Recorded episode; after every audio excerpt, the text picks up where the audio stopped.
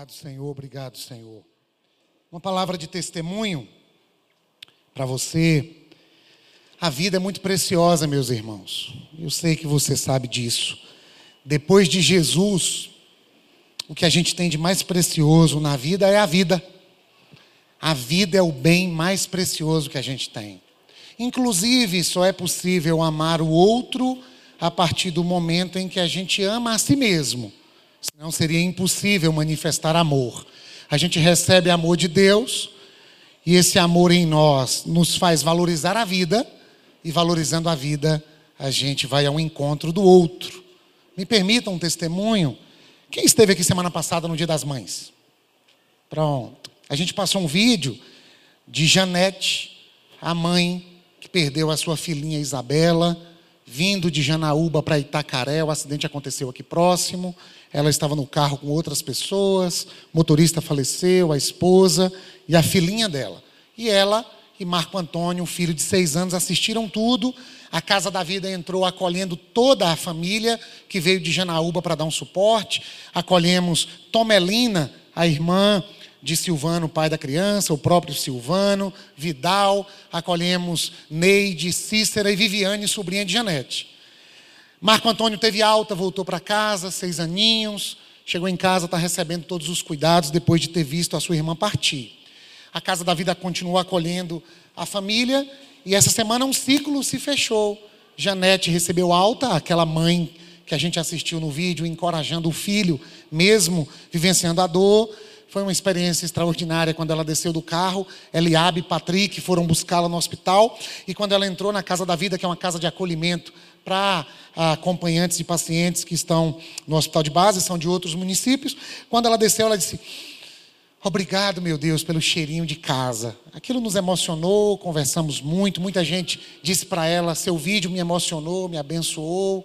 Ela contou as histórias de Isabela, sua filha, chorou bastante, não quis viajar logo no primeiro dia, dormiu, mas no segundo dia o carro também demorou de chegar, teriam que pegar a estrada à noite, não viajaram, ela ainda insegura por conta da tragédia, e aí eles viajaram na manhã de ontem. De ontem?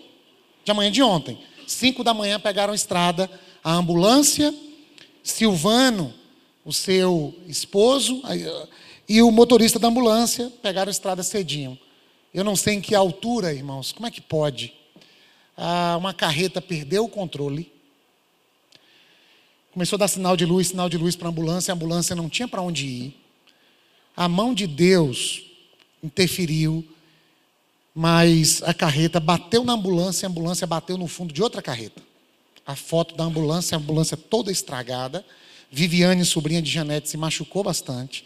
Janete também se machucou. Janete, que perdeu metade do intestino, que já tinha perdido o baço e que estava com os dois braços operados, ainda tem que passar por uma dessa.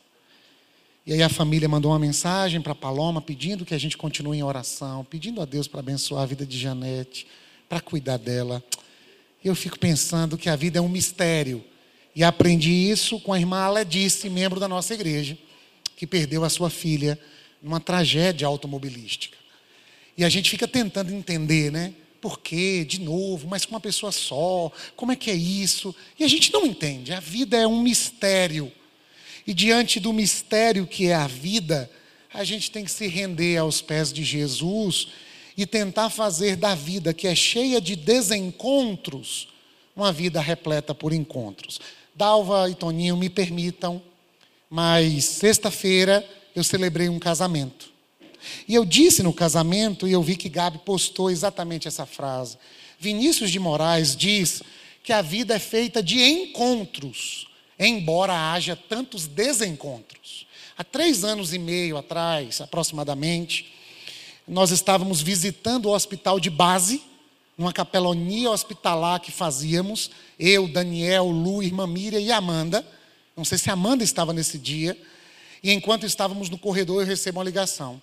A irmã Ademilde da igreja diz: Doutor Fabiano, frequentava a igreja, genro de Dalva, se chocou num acidente e faleceu.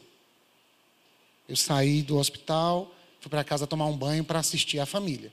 Quando eu chego em casa, o pastor Silas me liga: Simvaldo, uma tragédia. Joseane, cunhada de Andiara, ligada a muitas pessoas da nossa igreja, faleceu no acidente na Rio Bahia. Como assim?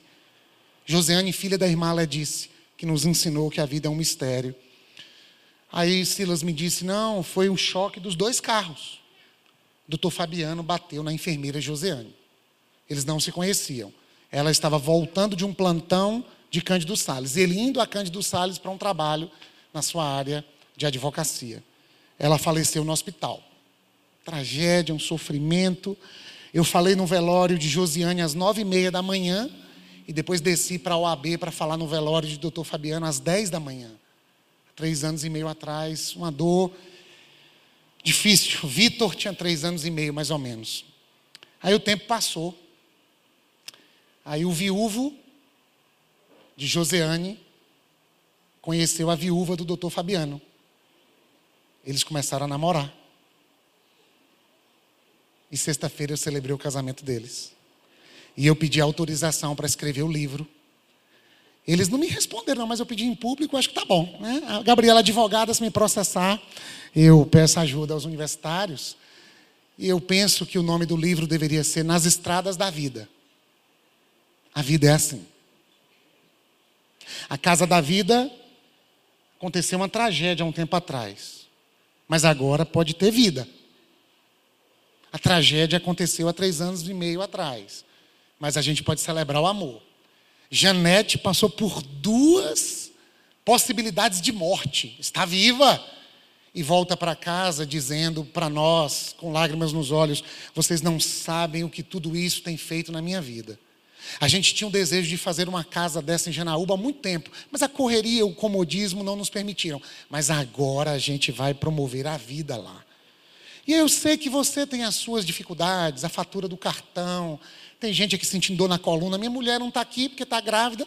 Quatro meses e meio está com a barriga de quase nove, né? O doutor falou: Isso não é o bebê ainda, não, dona Tati.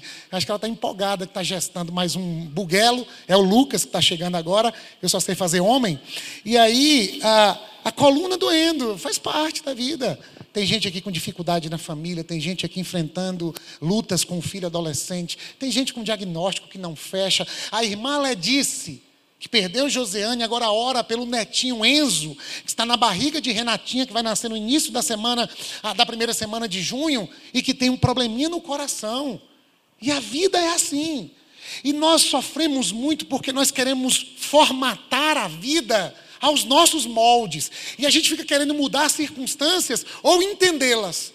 Por que o acidente? Por que a tragédia? Por que? Não sei, irmãos. Aí vem o pessoal dizendo que é o destino, que já estava tudo pré-determinado, que foi a vontade de Deus. Que vontade de Deus, irmãos? A vontade de Deus é boa, perfeita e agradável. Não fazer tragédia na estrada.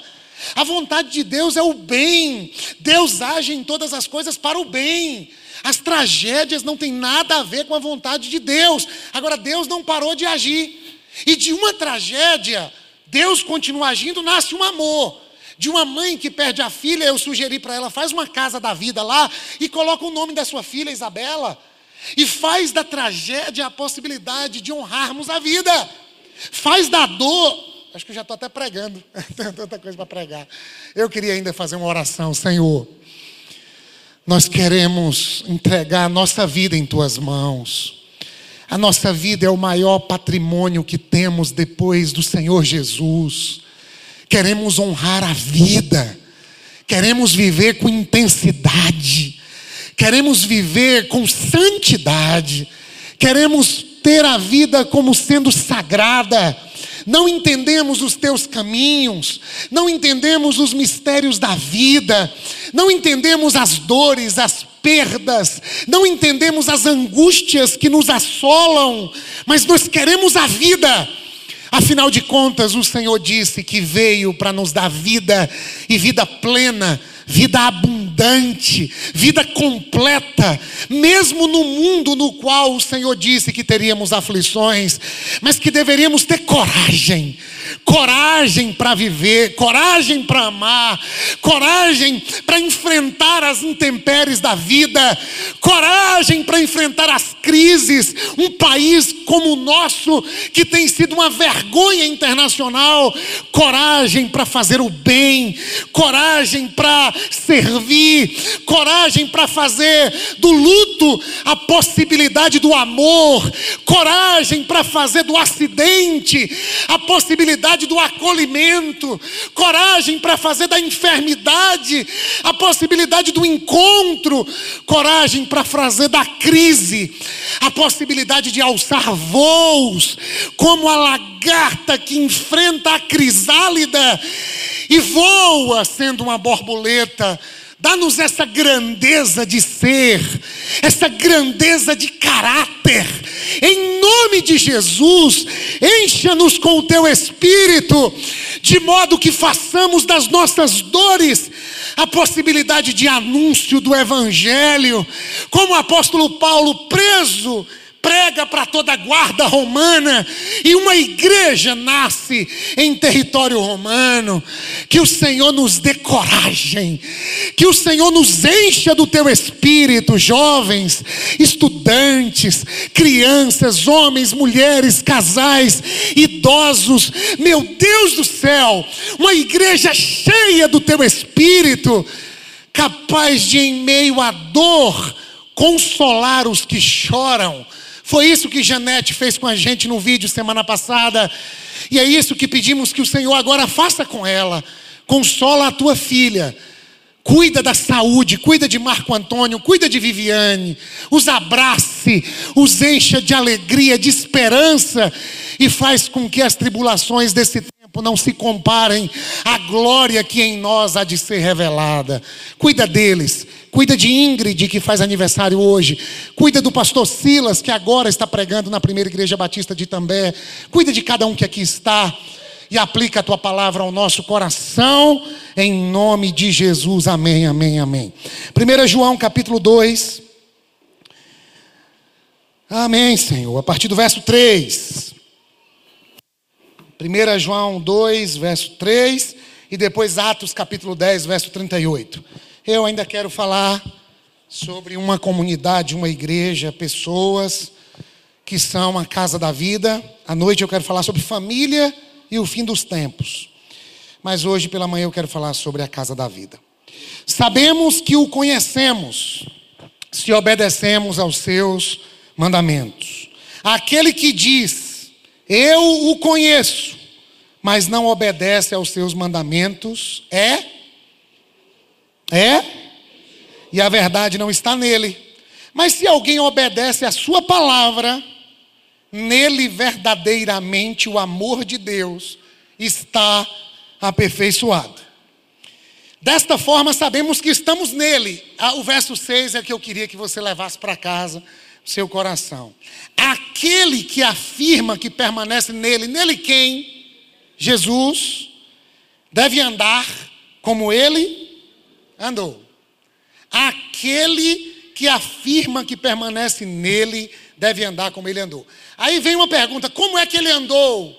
Como é que a gente deve viver de modo que a nossa vida se torne uma casa da vida, uma casa de acolhimento, de graça, de afeto, de perdão, de amor, do Evangelho? Como é que Jesus andou? Atos 10, 38 tem a resposta aqui na pregação de Pedro para Cornélio Cornélio, que era um centurião, chefe de 100 soldados romanos, em outras palavras, Cornélio era um pagão. Cornélio não era judeu, Cornélio não sabia nada de Deus, embora orasse todo dia. E Pedro, na pregação, vai dizer como é que Jesus andou. Eu queria que você lesse comigo, todo mundo junto. Um, dois, três. Como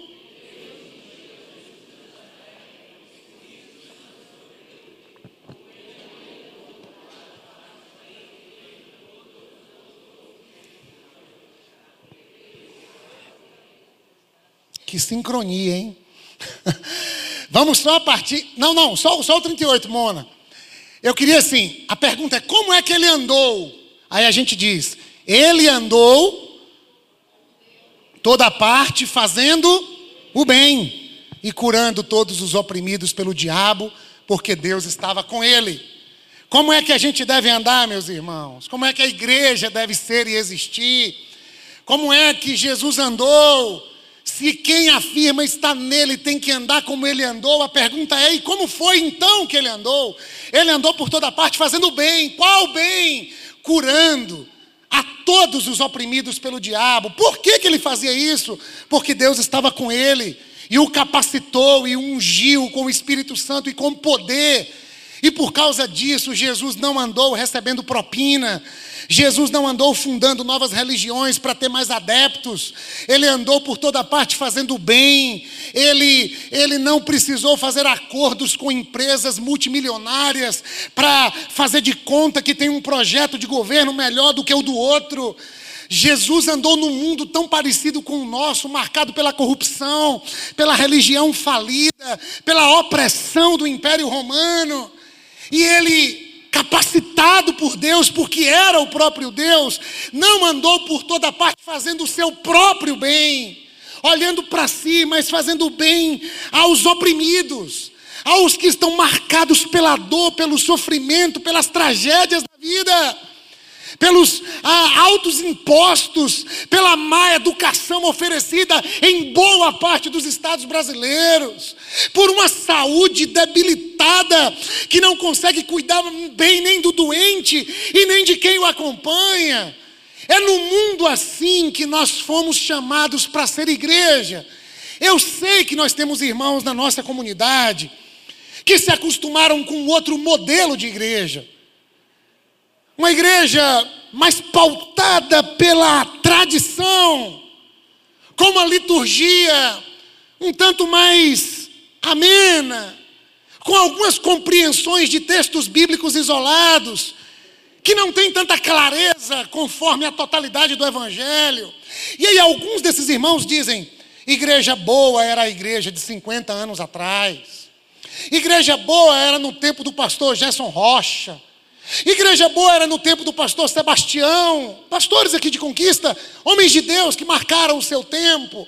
Época boa era no tempo do pastor Arthur Freire, pastor Valdomiro, inclusive a filha do pastor Valdomiro frequenta a nossa igreja. Que bom que eles serviram a Deus no seu tempo.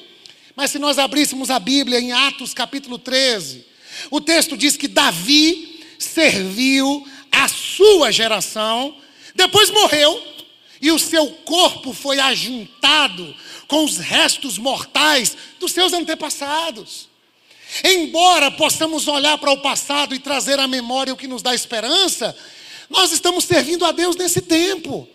É na pós-modernidade, é no século 21, é num Brasil que a gente já não sabe mais nem quem é o presidente. Uma hora é um, sai, derruba, sobe outro, ninguém sabe se fica.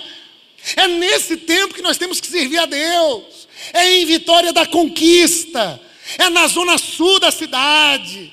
É uma comunidade que vai fazer quatro anos, que enfrentou durezas, dificuldades, sofreu, sorriu, serviu. É domingo de manhã, dia 21. É 21? Hoje? Dia 21 de maio de 2017. É hoje que a vida acontece, não foi ontem, não será amanhã, Deus é o Deus de ontem, de hoje e será eternamente, mas nós somos seres do agora. A vida acontece agora, porque o ontem já passou, o amanhã a gente não sabe nem se vai chegar. Jesus diz: não andem ansiosos por coisa alguma, nem pelo que comer, vestir, nem pelo que beber. Olhem para os lírios ah, do campo, olhem para os pássaros do céu. Nós estamos tão ansiosos que a gente já não observa as coisas simples da vida. E eu conversei com uma pessoa que está em tratamento psiquiátrico, tomando medicação. E a medicação tem cumprido o seu efeito, graças a Deus por isso. E nós temos um psiquiatra entre nós. Eu vi quando cheguei, psiquiatra acho que mais jovem da cidade, ele está aqui hoje. Então, a, o remédio tem a sua função. Mas a psiquiatra disse para essa moça que está tomando remédio, disse assim: comece a comer e sentir o gosto da comida. O que, que é isso, gente? Nós perdemos a capacidade de sentir o gosto da comida. E eu acho interessante porque alguns psicólogos e psiquiatras, eles querem uma distância do universo da religião e das palavras de Jesus. Mas há dois mil anos atrás, Jesus disse: olhem para os passarinhos. Eles não tecem, eles não fiam, eles não guardam em celeiro, mas o Pai Celestial cuida deles. Não falta milho alpiste para eles. Inclusive, eu tenho duas calopsitas, elas colocaram três ovinhos, eu estou muito emocionado. E, eu boto a ração para elas, o, o sem vergonha do pardal. Entra na gaiola e come a ração toda. E eu fico pensando que não é o sem vergonha do pardal, é o Deus dos pardais que põe comida para a calopsita para o pardal comer. Olha para o pardal, olha para o lírio, a flor do campo, tão bela, tão cheia de vida, mas o sol bate forte. Felipe e Ana Luísa, ah, diz que ia gravar? O sol bate forte e a gente já não vê mais a flor. Aí Jesus diz: olhem para as flores, porque elas se vestem melhor do que Salomão.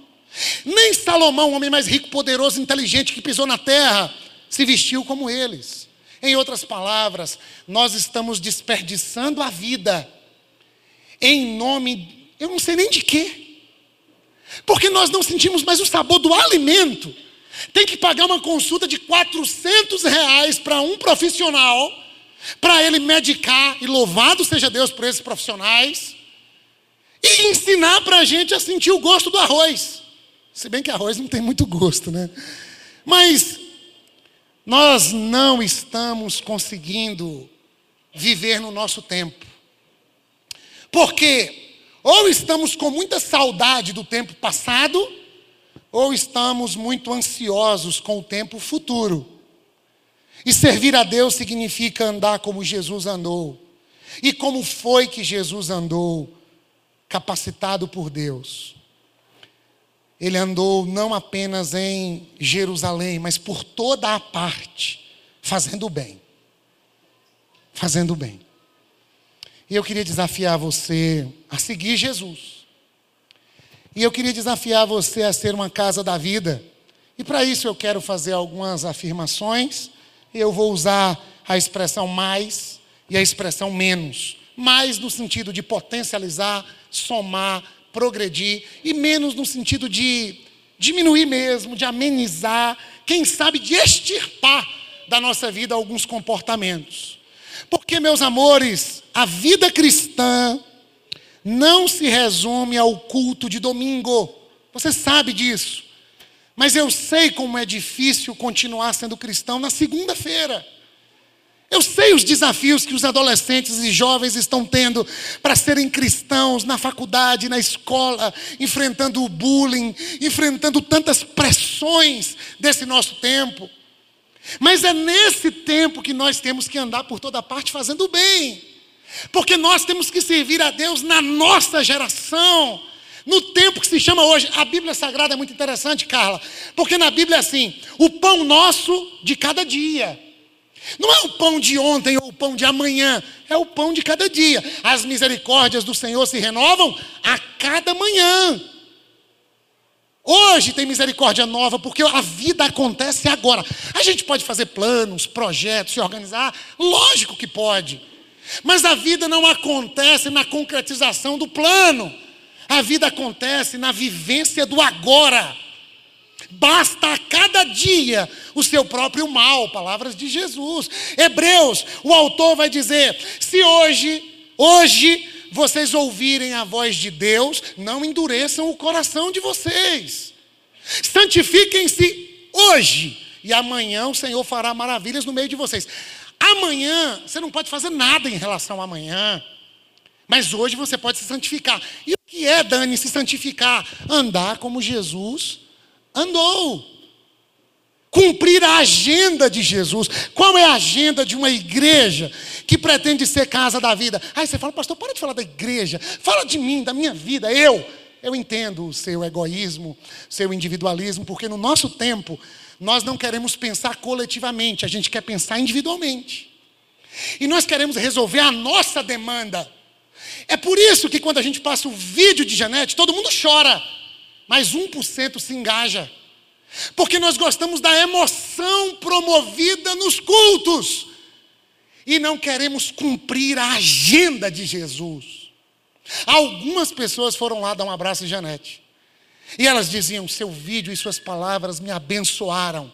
E Janete dizia: Eu quero ver esse vídeo, porque eu não sei nem o que eu falei para abençoar tanta gente. E conseguiu sorrir, conseguiu colocar um batom nos seus lábios Conseguiu tirar foto com a gente, sabe por quê? Porque ela entendeu que a vida dela é útil, mesmo perdendo sua filha. E ela entendeu que quando a nossa vida é útil, a gente abençoa pessoas. E pessoas abençoadas geram sentido para a nossa vida. Porque a vida acontece aqui e agora. Jesus viveu de modo sagrado. Cada encontro, é por isso que estão registrados na Bíblia boa parte dos encontros de Jesus. Claro que não deu para organizar e escrever tudo, mas é porque quando Jesus pega uma criança no colo, é aquele momento mais importante. Quando Jesus pega um chicote e vai para o templo para expulsar os vendilhões do templo, aquele momento é importante, porque o zelo pela tua casa me consome. Quando Jesus vai conversar com uma mulher de reputação duvidosa na beira de um poço, é esse o momento de dar de beber para uma mulher que está sedenta por amor, por sentido, por significado, por um homem. A vida acontece aqui agora. E se nós queremos ser uma casa da vida, nós precisamos, e eu queria que você repetisse isso, de mais imitação. Mais imitação e menos devoção. Porque ensinaram para nós que ser cristão é cantar, é orar, é dar dinheiro na igreja. Se bem que na nossa o pessoal está aprendendo, está precisando aprender a dar dinheiro na igreja. Que a gente tem um público dominical de 500 pessoas, menos de 20% contribui. Fecha parênteses e anda por toda parte fazendo o bem, ajudando a gente a fazer o bem. É tão difícil ter que botar uma cerâmica numa pia da casa da vida, 100 reais a diária do pedreiro, comprar caixa, e a gente dizer, meu Deus do céu, abençoe, e a gente ficar vendo milagre toda hora. Facilita os milagres. Ajuda a gente. Reparte o pão para a gente poder servir mais Janetes, mais Marcos Antônios, mais Vitória e Cris que estão hospedadas na casa. Ajuda a gente. Cursinho para vestibular, cidade solidária a cesta básica, missionária Lícia que está indo para a África e vai falar domingo que vem na igreja, Casa da Esperança que a gente já está ajudando. Pega o relatório, dá uma olhada, pega o dinheirinho da mesada, tira lá. Precisa ser 10%? Não, pode ser 1%, pode ser meio por cento, pode ser um quilo de açúcar. Fica na boa, mas mais imitação. A gente, a gente presta culto ao Deus que se fez carne habitou entre nós e ele não deu o dízimo, ele deu a vida. O sangue de Jesus é o símbolo da nova aliança. Ele se entregou por amor a nós. E todos aqueles que dizem estar nele têm que andar como ele andou. É mais discipulado, é mais vida parecida com a dele, e menos culto, menos congresso, menos eventos, menos shows mais vida de Jesus em nós, irmãos. Aquele que afirma está nele. Eu sou de Cristo, então eu tenho que andar como ele andou. Mas a encarnação, a vida de Deus vivendo dentro de nós, menos discurso. Nós estávamos na casa da vida, uma colega minha psicóloga é de tradição espírita. Foi lá ajudar, quer servir na casa, levou sua mamãe. Boa parte dos hóspedes de tradição católica e nós os acolhemos com toda alegria. Aí chegou um querido lá, queridão. Aí ele chegou, o pessoal dormindo, descansando. Ele não conhecia o funcionamento da casa. Eu estava à mesa com a minha colega. Ele chegou assim: Boa tarde, boa tarde, boa tarde, boa tarde. Falei: Fala, candidato. Aí entrou na cozinha e disse: A paz do senhor, a paz do senhor. Cadê o pastorzão? Pastorzão era Cecílio a quem ele se referia. E falo com muito respeito desse querido. Cecílio não estava lá na hora. Aí ele, fala aí, varão. Fala, varão. Eu falei, oh, aí eu comecei a falar baixo. Oi, querido. Seja bem-vindo à nossa casa. Aí ele foi pegando, parte do senhor. É porque nós achamos que a vida cristã é o conjunto de códigos. Então a gente aprende a cantar, dizer paz do Senhor, chamar o outro que a gente esquece o nome de varão, varoa, irmão. E a gente não leva em conta que nós estamos chegando em outros mundos. E naquele mundo de Angélica, minha colega, ela não sabe o que é varão. Ela não sabe responder o que é a paz do Senhor. ela não sai, ela vai responder assim: seja cheio de luz. Porque eu mandei uma mensagem para ela, obrigado pela presença, pela voluntariedade, Deus te abençoe. Ela falou, amém, e que a luz nos ilumine. Eu falei, amém, amém. Mas são os códigos da religião que nós achamos que é isso que nos faz cristãos. Aí é por isso que muita gente não quer meia com evangélicos. É por isso que algumas pessoas dizem: Eu vou em igreja, nada. É tanto código, tanta coisa. O pessoal treme, levanta, fala numa língua que ninguém entende, abaixa, tem que dar os comandos, bota a mão para frente, pega no lado, fala com o outro. E a pessoa diz: Eu não entendo isso. Porque nós nos achamos mais devotos do que discípulos. E nos reunimos no culto para criticar quem é devoto. Ah, fulano é devoto de tal e tal e tal e tal e tal. E nós não respeitamos a maneira como o outro entende a divindade e a religião. Porque nós estamos mais preocupados em trazer pessoas para o nosso gueto religioso do que levarmos Jesus para elas através da nossa vida. Jesus falava em parábolas que significavam a maneira como aquelas pessoas lidavam com a vida. Então ele fala: o semeador saiu a semear. O bom pastor dá a vida pelas ovelhas para ser entendido, porque aquele povo era um povo que vivia no campo. E quando Jesus fala de semente, quando Jesus fala do candeeiro, quando Jesus fala da candeia que ilumina e não pode ser colocada debaixo de um alqueire, porque senão ela não ilumina, ele está falando para ser compreendido. Por que, que nós dificultamos tanto a nossa mensagem? Eu já descobri, eu acho. É porque nós valorizamos mais o discurso religioso do que a imitação de nosso Senhor e Salvador Jesus Cristo. Ser cristão significa ser Cristo de novo. Eles chegaram a Antioquia, Atos capítulo 11, e eles eram tão parecidos com Jesus que eles foram chamados de cristãos pela primeira vez. Ah, como eu tenho vontade de enxergar gente parecida com Jesus. Ah, como eu tenho vontade de ser alguém parecido com Jesus. E não precisar palavras, gestos, códigos. Uma vida. Uma vida. Ele andou por toda parte fazendo bem. E não estipulando novos códigos religiosos, o funcionamento de um gueto, um novo jeito de falar. Não! Uma vida na faculdade, na escola, no trabalho, na casa, no cuidado com o vovô e a vovó, nos desafios da conjugalidade, nos desafios da maternidade, da solteirice, da viuvez.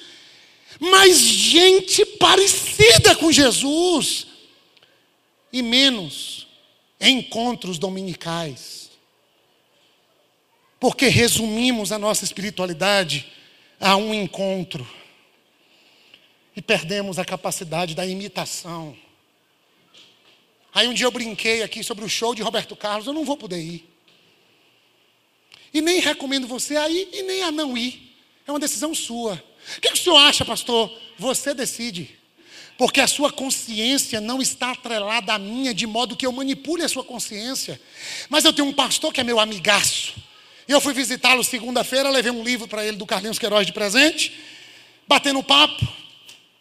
É um amigão, amigão. Só que ele está dirigindo sem carteira na cidade. Barbeiro. Eu não quero fazer a função do acusador, não, tá bom? Então, por favor, não descubram quem é. Por favor.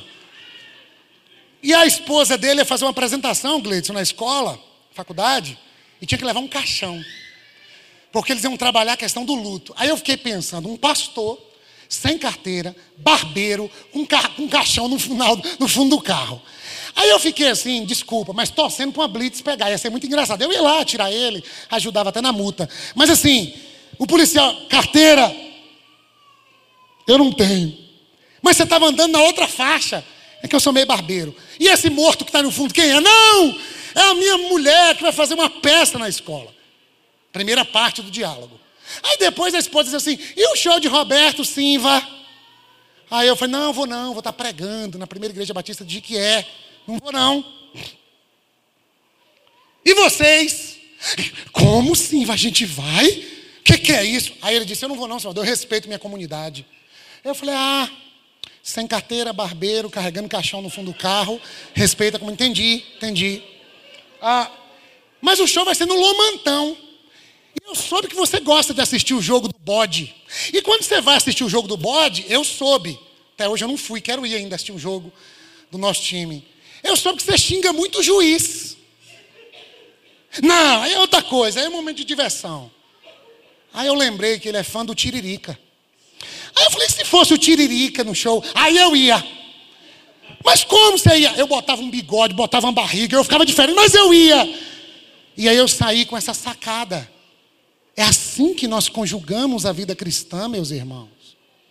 A gente diz que o Roberto Carlos não é de Deus, mas uma vida mesquinha, desculpa, egoísta, centrada em si, que não vai ao encontro do outro e que não há imitação de nosso Senhor e Salvador Jesus Cristo, uma agenda que não vai por toda parte fazendo bem, a gente acha que isso é tudo normal. A gente coloca sobre os políticos envolvidos nas delações todo o peso da corrupção. Mas nós convivemos num país onde os cristãos, na hora da declaração do imposto, eles não informam tudo. Nós vivemos num país onde as pessoas pagam para receber a bênção de Deus, elas tentam corromper e dar propina até para Deus. Porque nós nos tornamos devotos, o devoto presta culto, canta, o devoto tem um dia sagrado, o devoto tem uma liturgia para ser cumprida, levanta a mão, se ajoelha, ora, faz algumas coisas para agradar o objeto da sua devoção. Mas está faltando gente parecida com Jesus. Gente que você olha e diz: Puxa vida, essa irmã está aqui, não fala nada, mas que presença, que graça. Até porque uma das formas de ter um encontro com Jesus é quando dois ou três se reúnem no nome dEle. E só é possível se reunir, unir de novo no nome dEle, aqueles que estão a caminho, a caminho. Alguém visitou nossa igreja e nós cantamos Ando Devagar porque já tive pressa. E ele disse: Eu achei o culto lindo, eu só não entendi por que aquela música. Mas e por que não aquela música? Por que não? A gente citou Vinícius de Moraes agora, vou citar Fernando Pessoa. Navegar é preciso, viver não é preciso. Isso não é pecado.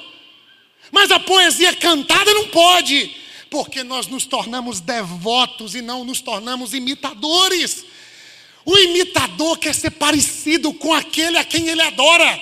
E o N.T. White, um teólogo norte-americano dos maiores desse tempo, ele diz que se a nossa adoração não transformar a nossa vida numa vida de imitação, é melhor que paremos de adorar.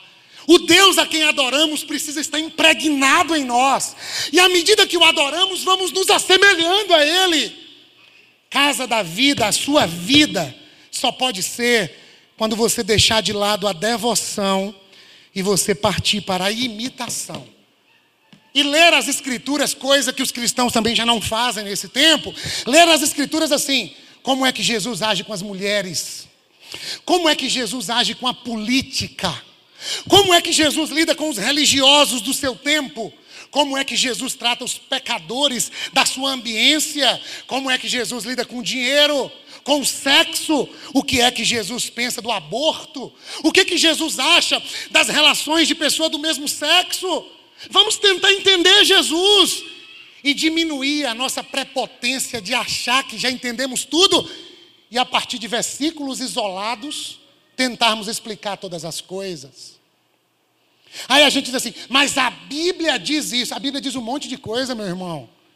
Cuidado quando você diz a Bíblia diz, porque geralmente quando a gente diz a Bíblia diz, não é a Bíblia que nós estamos querendo expressar, é a nossa opinião.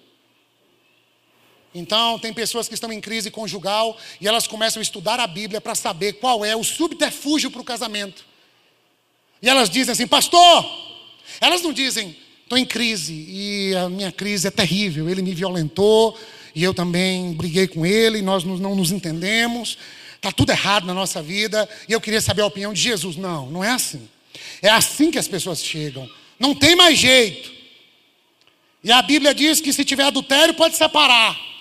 Eu não tenho provas de que ele adulterou, mas eu tenho suposições. E aí, posso ou não posso? Você que sabe, minha irmã. Você que sabe. É porque nós não lemos a Bíblia, nós lemos os nossos interesses. E aí o Fernando Pessoa vai dizer que o universo é uma coisa. Outra coisa é o que eu penso do universo. O universo está aí, constituído, complexo, difícil de ser mensurado. Mas o que eu penso no universo? Outra coisa.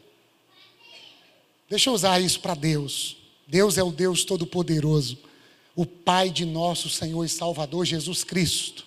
Deus é maior, inclusive, do que a Bíblia. Agora, o que eu penso sobre Deus é só o que eu penso sobre Deus. E isso gera humildade de saber que eu não sou melhor do que o outro e de não chegar para o outro empurrando aquilo que eu creio. Porque evangelizar não é introjetar no outro o que eu penso sobre Deus. Evangelizar é dialogar com o outro acerca do que ele pensa e acerca do que eu penso. E enquanto conversamos, Jesus Cristo vai sendo revelado a nós. E a gente cita texto bíblico, e a gente fala do amor de Deus, aí a pessoa fala da reencarnação, aí a gente vai batendo papo, batendo papo. E o Deus que convence o homem do pecado, da justiça e do juízo, cumpre a função de levar aqueles a quem ele ama ao arrependimento, e não eu e você, porque não é por força nem por violência, é pelo meu espírito, diz o Senhor. Enquanto conversavam, Lucas, caminho de Emaús, enquanto Jesus conversa, eles enxergam que é Jesus. É porque nós não queremos conversar, porque a gente não quer perder tempo. A gente quer empurrar a coisa do jeito que a gente crê. Então a gente resumiu quatro leis espirituais. Sou pecador, Jesus morreu, aceita ele e vai para o céu. Porque a gente não quer relacionamento. A gente quer proselitismo, a gente quer mais devotos, mais devotos, mais devotos. A igreja brasileira aumenta em número, mas não aumenta em imitadores. Somos o maior país cristão do mundo e estamos entre os dez mais corruptos do planeta. Porque temos devotos que cantam domingo, mas que não imitam na segunda. Mais imitação, menos devoção. Fala isso para a pessoa que está do seu lado, por favor, para eu não ficar dando bronca aqui sozinho. Segundo, mais capacitação e menos dramatização. Olha que coisa linda, Mona Lisa, Atos 10, 38. O texto diz que Deus ungiu a Jesus de Nazaré com o Espírito Santo e com poder. Aí a gente usa a palavra fala ungido. A gente cumprimenta assim, a gente vai tendo nomes para não descobrir o nome. Ontem eu conheci Vitor, conheci Ana Luísa, conheci Felipe. Fiz questão de gravar o nome dos três, em 30 segundos. Ah, é sua memória que é boa. Não é memória que é boa. É porque quando a memória falha, eu boto um lembrete no meu celular. Olha o meu celular, que coisa mais linda. Eu boto um lembrete. Porque eu preciso, eu quero. É, é são os relacionamentos. Não é para eles ficarem na nossa igreja. Eles têm suas igrejas. Um é filho de pastor. Mas é porque é importante se preocupar com o outro. E se a memória é ruim, descubra o que significa ungir. Ungiu é capacitou, habilitou, instrumentalizou. E aí você fica pensando assim: ai, Dulce, que voz ungida, Soraya, Lina, Carla. A gente pensa que unção tem a ver somente com o ambiente da devoção. Escuta isso, meus irmãos. A gente pensa que ungido é o pregador, é o cantor. Unção é uma habilitação para uma obra específica designada por Deus. No Antigo Testamento, Rony, Deus ungiu os homens que trabalhavam com pedras, com tecido d'alva, para construírem o tabernáculo. O texto diz que Deus encheu-os do Espírito Santo para fazer obra de pedreiro. Uma comunidade que imita Jesus é uma comunidade de gente capacitada habilitada, instrumentalizada, cheia do Espírito de Deus. A vida de Deus emanando de dentro da nossa vida. Deus em nós, Emmanuel, Paracletos, o Espírito Santo vivendo em nós, tabernaculando em nós. Deus não habita em templos feitos por mãos humanas. Ele mora dentro de gente. E gente precisa ser cheia do Espírito Santo. Efésios 5,18: Deixem-se encher pelo Espírito de Deus. Nós estamos cheios de tradições, de disse-me-disse, -disse, de ensimesmamento. Nós estamos cheios de compreensões equivocadas da Bíblia Sagrada. Eu estou sentindo falta de gente cheia de Deus. Mas aí ensinaram para nós que gente cheia de Deus só fala de um jeito que ninguém entende. Então, os caras que a gente entende ser cheio de Deus são caras misteriosos. Eles chegam assim e dizem: hum, hum, hum. Amém, respeito. Acho que tem a ver com esse fluir, cada um reage de um jeito. A questão é que na cabeça de alguns ser cheio do Espírito Santo é ser estranho, esquisito, que não fala com ninguém, que quando toca o povo tudo cai no chão. Jesus pega as crianças e as crianças vão jogar gude depois. Agora os caras de hoje assim, eles pregam e ele diz: Vou tocar e a unção vai derrubar todo mundo. Que unção vai derrubar? Eu já caí um monte de vezes. O cara tocou, oh! aí levantava mesmo sem vergonha de sempre. Ser cheio do Espírito Santo é permitir que Deus construa o caráter de Jesus dentro de nós. Porque tudo que o Espírito Santo faz é soprar em direção a Jesus. Olhem para Ele, vivam para Ele, sejam habilitados pela graça dEle. E é esse Espírito quem habilita Jesus para andar por toda parte fazendo bem. Mas eu achei lindo, Talita, porque o texto diz que o Espírito Santo, que Deus ungiu com o Espírito Santo e com poder. Interessante. Espírito Santo é uma pessoa de Deus que mora em nós e que nos habilita, Dani. E que faz a gente, quando falta memória para chamar o irmão pelo nome, faz a gente desenvolver recursos para a memória melhorar, porque a gente se importa com o outro. O Espírito Santo em nós distribui dons, misericórdia, generosidade. Eu estou muito apertado, pastor, por isso que eu não estou ajudando. Não, você não é generoso. Porque generosidade não tem nada a ver com quantidade de recursos, tem a ver com disposição do coração. E Romanos 12 diz que é um dom do Espírito de Deus que vive em nós. Alguns se deixam encher, habilitar, transformar, instrumentar, outros não. Outros resistem. 1 Tessalonicenses capítulo 5, não resistam ao Espírito de Deus. Enquanto alguns dizem, enche-me de ti. Patrick, Patrick tem dois anos de convertido, trabalha na Casa da Vida, pregou, foi o primeiro a pregar na Casa da Vida, pregou na Água do Jordão, orou pelos pastores. Dois anos. Aí tem gente de 30 anos que está discutindo, pastor, pode beber vinho ou não pode beber vinho? Pelo amor de Deus, minha irmã. Jesus fez o primeiro milagre transformando a água em vinho. O senhor está fazendo apologia para beber? Não, eu não bebo, nem biotônico, fontora. Mas não é essa a discussão do Evangelho. Quantos anjos cabem na ponta do alfinete? Pergunta para eles. É ser cheio do Espírito de Deus. Quando é que Jesus volta? Aí o cheio do Espírito Santo fala: Ele disse que nem ele sabe, mas uma coisa faço, que esquecendo-me das coisas que para trás ficam, eu corro para o seu encontro, para manifestar o amor. E nessa manifestação de amor, nós denunciamos que o Cristo vai voltar.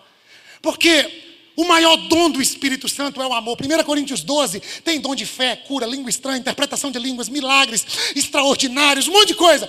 Mas aí Paulo termina o capítulo 12 dizendo: Passo-vos a mostrar um caminho sobremodo excelente.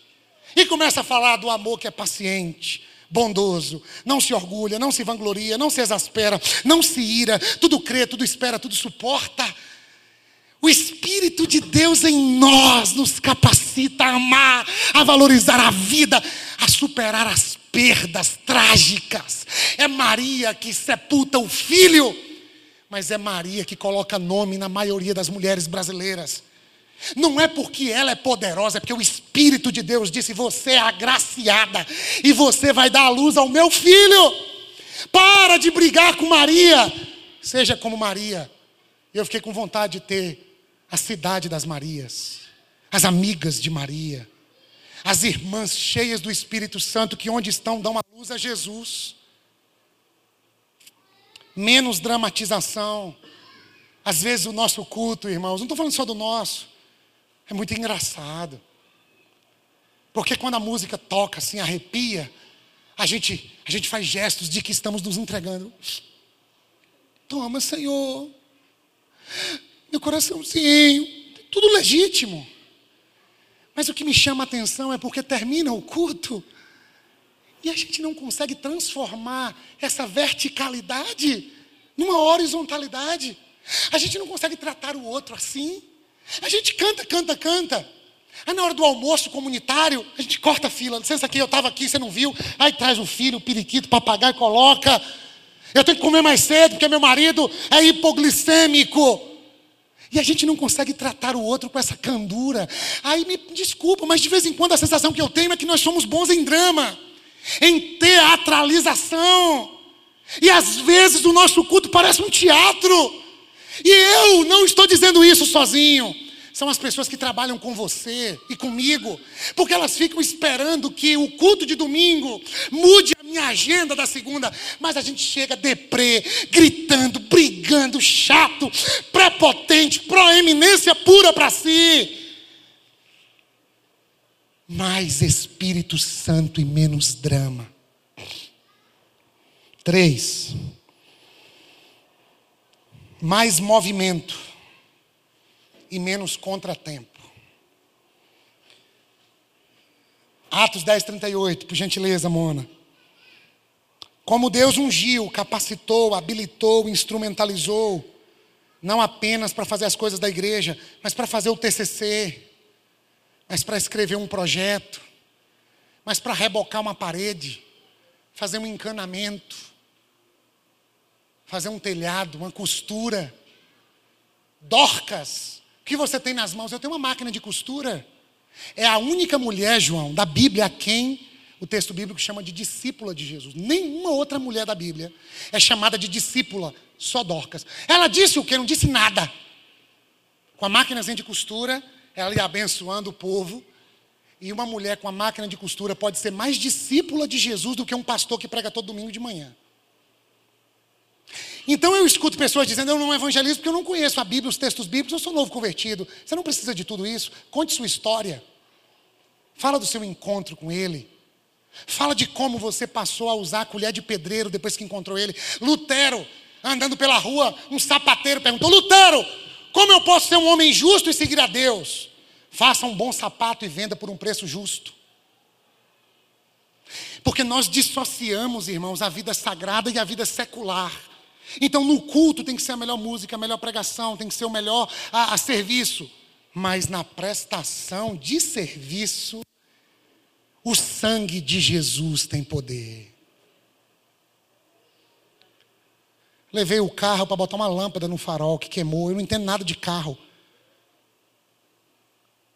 Meu pai morreu, eu tinha seis anos de idade. Eu nunca tinha entrado num carro pequeno com papai para brincar de motorista. Não sei mexer cara botou uma lâmpada de 100 watts, pipocou no carro, acabou com o farol do carro. Aí eu levei para o cara consertar e falei assim: moço, tu ia morrer. Morrer como? Ele, além de botar a lâmpada assim, deixou o trem aberto, deixou tudo aberto, entrou água, acabou com tudo. E quanto é o prejuízo? Eu nem te conto. Então você vai pensar que eu estou pedindo um empréstimo a você. Aí eu disse, meu querido, mas por que, que ele fez assim comigo? Eu paguei à vista. Ah, não sei. Aí eu falei, agora vamos mudar o quadro. Pensa agora em mim. Pensa em mim, sendo um cirurgião plástico, plantão no hospital. Chega esse cara, Danilo, trazido pela Via Bahia, com você lá, e entrega a mulher na minha mesa de cirurgia. Aí eu olho assim e falo: ah, ah, vou arrumar os faróis da sua mulher, tudo. Aí eu pego a mulher dele, transformo a mulher dele em outra coisa, um alien, e devolvo para ele. Aí eu, o que, que você fez com minha mulher? Eu troquei os faróis de lugar, botei outra potência. Você sentiu o drama? Aí o cara disse, mas você fez um juramento de que ia fazer tudo para Deus. E por que você não fez no meu farol a mesma coisa? Porque nós achamos que a capacitação é para fazer culto. E a capacitação é para andar por toda parte fazendo o bem. O almoço, o jantar, a, a relação sexual, o encontro, o café para trazer para o domingo, mas o café da segunda a venda, o pós-venda, a fabricação. Gente que vai pelo mundo fazendo bem a partir não do que quer receber, mas a partir do que recebeu de Deus. Mais movimento e menos contratempo. Ele andou, andou. Andar é verbo, é movimento, é menos contemplação e mais encarnação. Eu estou aqui, eu vou na casa de Maria, Marta e Lázaro. Eu vou encontrar Zaqueu, eu vou andar sobre as águas. Espera aí que eu vou curar esse cego. Eu já estou voltando para é, tirar, multiplicar os pães. Uma igreja que se movimenta, que não é passiva, que não é inerte. Gente que anda pela vida, não é domingo, é de segunda a segunda, não tem mais dia sagrado todo dia, não tem mais templo, o templo é a vida.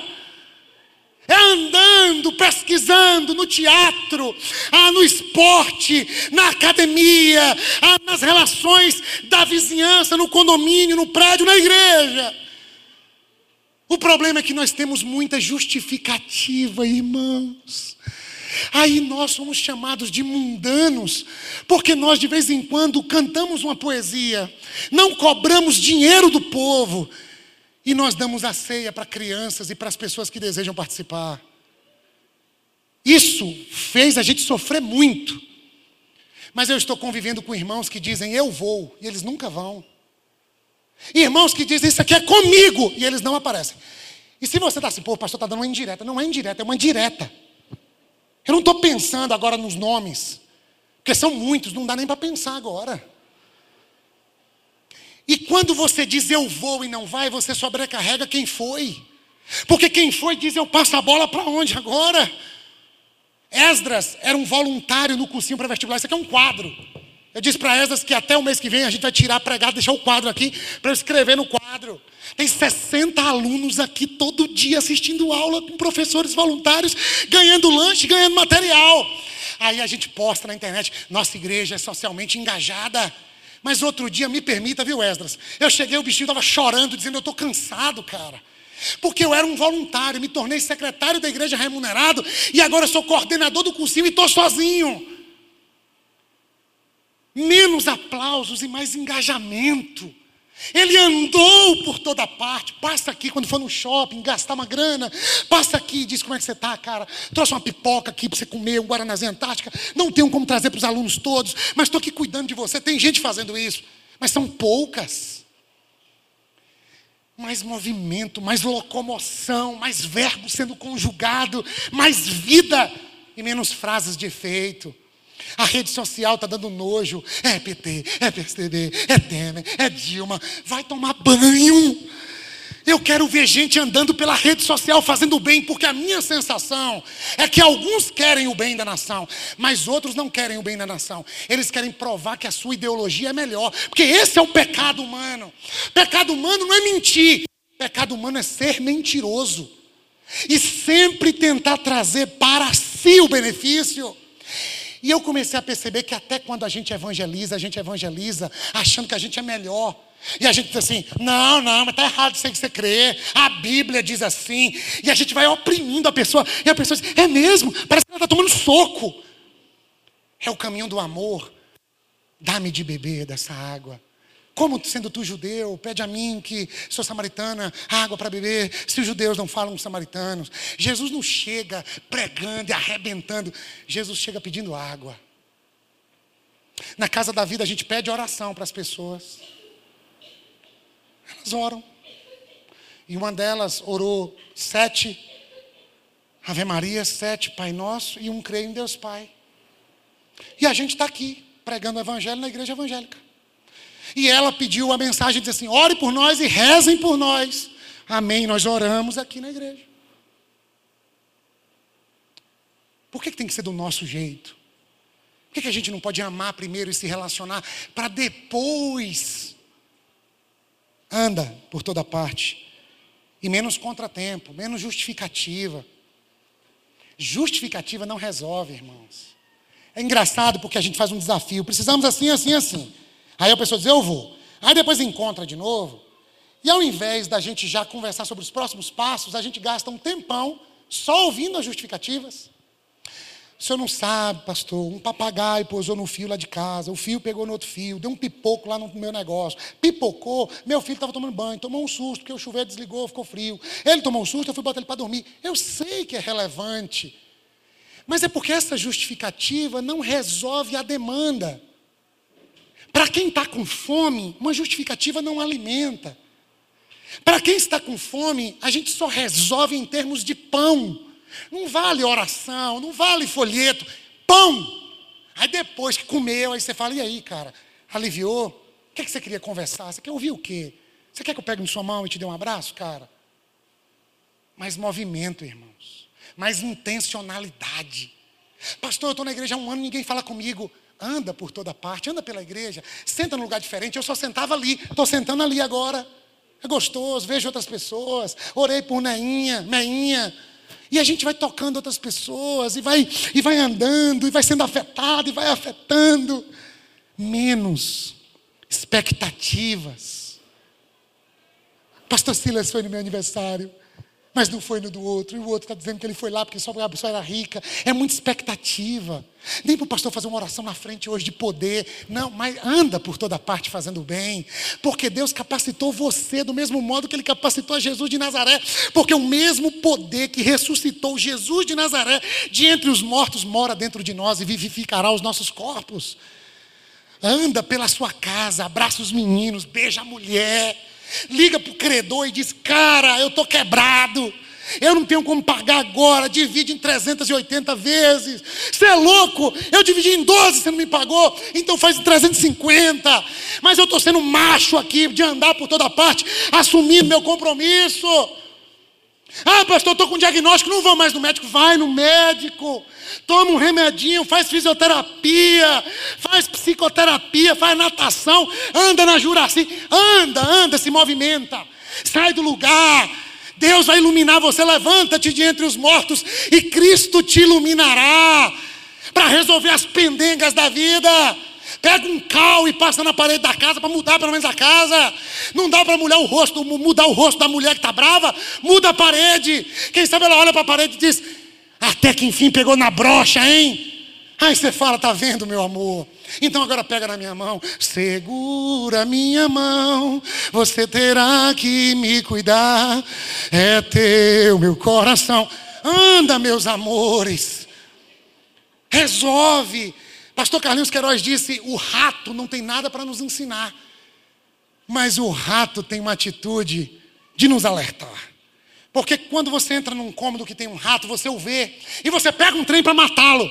Ele nunca olha para o objeto que você quer afetá-lo. Ele olha para as saídas. Nós ficamos olhando sempre para o problema. Pastor, parece que é um CA. Pastor, parece que é diabetes. Pastor, parece que é hipertensão. Minha irmã, diminui o açúcar. Meu irmãozão, caminhada. Minha querida, tem quimioterapia, radioterapia. Eu sei que é duro, doloroso, mas Lena passou, venceu, está aqui.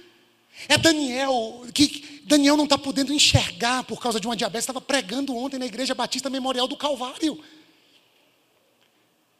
é menos justificativa e mais movimento. Daniel pega um táxi e vem para a igreja. E desce do táxi, pã, pã. E a gente fala com ele de longe: Ô, oh, sim, ô, oh, pastor, sim. Nós justificamos demais, irmãos. Mais movimento. Por último, ele andou por toda parte, Mona. Fazendo o quê? Não, fazendo o quê? fazendo bem. E aí, Nailton, eu pensei em fazendo bem assim, fazendo bem feito. Fazendo bem feito. Tudo que vier às suas mãos, faça como para o Senhor. Porque é a Ele que vocês estão servindo. Quer vocês comam, quer vocês bebam, façam qualquer outra coisa, façam tudo para a glória de Deus. Tudo é tudo. É desde escovar os dentes, até ir para o trabalho, até colocar o neto nos braços. Tudo é tudo. Ele andou por toda parte fazendo o bem. Sério, se a gente montasse uma enquete, as pessoas mais próximas a você, e nessa enquete houvesse 50 perguntas perguntando como é sua agenda semanal. Fala na boa para mim. Ele é gentil? Ela é generosa? Sim ou não? Ah, ele costuma servir aqueles que o cercam? João costuma sorrir e tornar os ambientes mais leves. Ele costuma curar os que estão oprimidos pela política nacional. Ou ele fica xingando todo mundo e tornando pior o que já está acontecendo. Ele tem saídas. Ou ele fica só olhando para o cabo de vassoura que está aí na cabeça dele. Ele faz o bem ou faz tudo mal feito? Ele está cooperando com o diabo ou ele está cooperando com Deus para libertar os oprimidos do diabo? Ele é um instrumento da vida ou ele patrocina a morte. Ah, não, ele não é nem lá nem cá. É assim, ó, marrom. Marromeno. Tem gente que é marromeno. Vida medíocre, desculpa, mas assim, uma vida que não constrói. Uma vida que não encarna.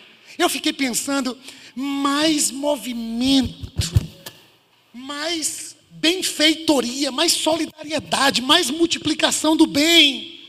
A vida tem desencontros, mas ela é feita de encontros. Onde estão aqueles que promovem encontros? Ontem, sexta-feira, eu fiquei muito honrado. Eu falando no casamento e dizendo: Meu Deus, eu entrei nessas histórias no desencontro, mas hoje eu estou podendo celebrar o um encontro. Eles foram para Cancún, no México. Imagine um casal em lua de mel falando em mexicano. Aí eu disse, eu falei, meu Deus, eu errei. Tem uma oração que eu não fiz, eu vou poder fazer no México. Aí eu falei, compra minha passagem que eu vou mandar a Tati se arrumar e nós vamos fazer a última oração no México. Mas eu não sei se a alegria que eles estão tendo na lua de mel é tão grande quanto a alegria do meu coração de participar de um encontro, irmãos. Ah, quando eu passo naquela Filipinas e olho para aquela casa da vida, eu falo assim, Senhor, pode me levar. Eu quero criar João, quero criar Lucas. Eu amo Tati demais, amo Tati com a minha vida. Mas obrigado porque eu estou fazendo parte desse negócio. Obrigado porque eu estou gastando a minha vida para abraçar pessoas. Eu não estou ficando rico, eu não estou tirando da igreja, eu não estou buscando benfeitorias para mim. O mesmo pastor que vai puxar o tiririca foi na casa e disse assim: Essa casa eu queria era para eu morar.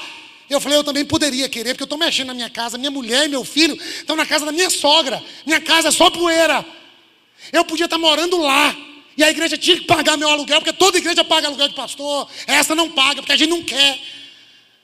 Estou fazendo parte de coisas que geram vida, meus irmãos. É duro, tem hora que é angustiante. Mas o prazer você não tem noção.